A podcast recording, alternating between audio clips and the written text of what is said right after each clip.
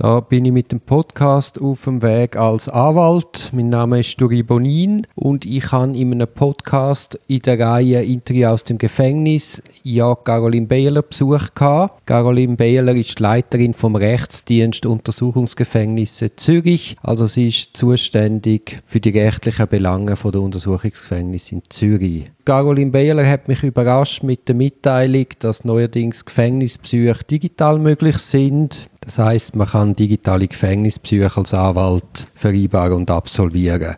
Ich habe das natürlich dann sofort ausprobieren, am Tag nachdem sie bei mir war. Und bin dann gerade mal gescheitert. Als ich das erste Mal angerufen habe, hat das Gefängnis davon gar nicht wissen Das gäbe es bei ihnen nicht. Meinem Klient, dem habe ich das schriftlich mitteilt, dass ich das ausprobieren will.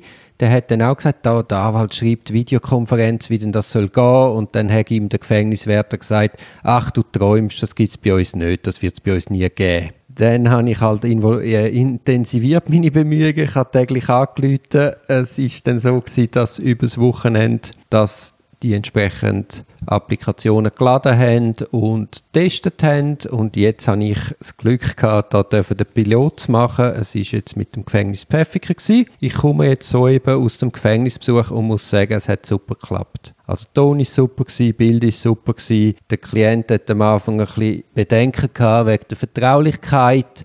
Ich habe dann aber gemeint, also erstens dürfen sie nicht ablosen und zweitens, wenn sie ablosen wollen, dann können sie es ja auch gerade so gut bei normalen Psych. Also da sehe ich jetzt keinen Unterschied. Jetzt hat es vielleicht gerade, ist es vielleicht jetzt einfacher, dass sie noch Bilder mitschneiden und Ton aber grundsätzlich, wenn der Staat würde wählen, den Kontakt von Klient und Anwalt überwachen, dann kann er das so oder anders. Von dem her habe ich jetzt das Risiko für vertretbar erachtet und mich darauf eingeladen. Es ist dann so, man vereinbart mit dem, äh, mit dem Gefängnis einen entsprechenden Termin. Via iCall habe ich eine Einladung bekommen, wo ich meinem Kalender einfügen konnte und gleichzeitig den Termin rückbestätigen. Und dann ist ein E-Mail gekommen, wo, wo quasi benennt, dann und dann die und die Videokonferenz und dann kommst du einen Link über, wo ein Meeting kannst beitreten. Ich habe dann vorgängig von dem Webex, heißt das Tool, wo man damit videokonferenziert, wenn es das Wort dann gibt, habe ich das vorher abgeladen, bin also ready gewesen,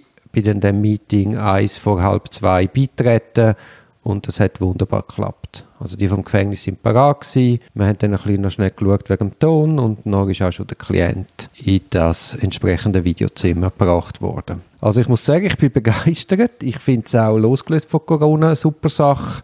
Ich kann mir durchaus vorstellen, dass das auch zukunftsträchtig ist für Einvernahmen. Da fällt all die, die, die Transport weg, was ja einerseits für Klientel sehr unangenehm ist wie man da wie ein Vieh durch die Gegend transportiert wird und nicht rausschauen kann in diesem kleinen Raum. Da wird sehr vielen sehr schlecht und es, es, reduziert ja auch das Risiko von Flucht und ist auch nicht so personalintensiv. Also für minder wichtige Einvernahmen ist das sicher etwas Sinnvolles. Und ich habe ja auch in dem Podcast mit Caroline Behler gesagt, ich habe eine Gerichtsverhandlung im Kanton Glarus, wo man meinen ausländischen Klient beigeschaltet hat. Und auch das hat sich eigentlich völlig bewährt. Also man kommt ja doch auch einen guten Eindruck von der entsprechenden Person über. Auch meine Erfahrungen mit Einvernahme ist so, dass du eigentlich via Video das fast besser siehst, als wenn du hin im Rücken im Raum sitzt, weil du siehst ja die genaue Mimik und alles. Also ich finde es ich, ich äh, eine sehr äh, gute Alternative.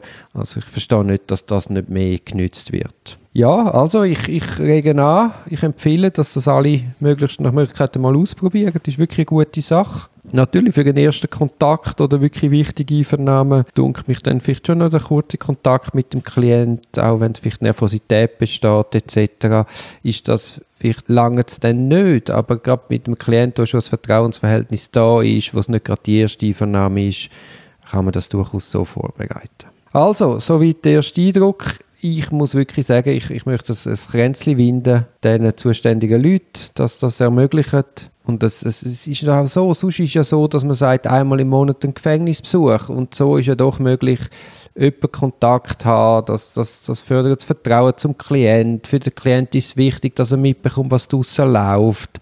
Also ich, ich glaube auch fürs Handling vom Fall und entsprechend auch für eine justizkonforme Strafuntersuchung kann das sehr nutzbringend eingesetzt werden.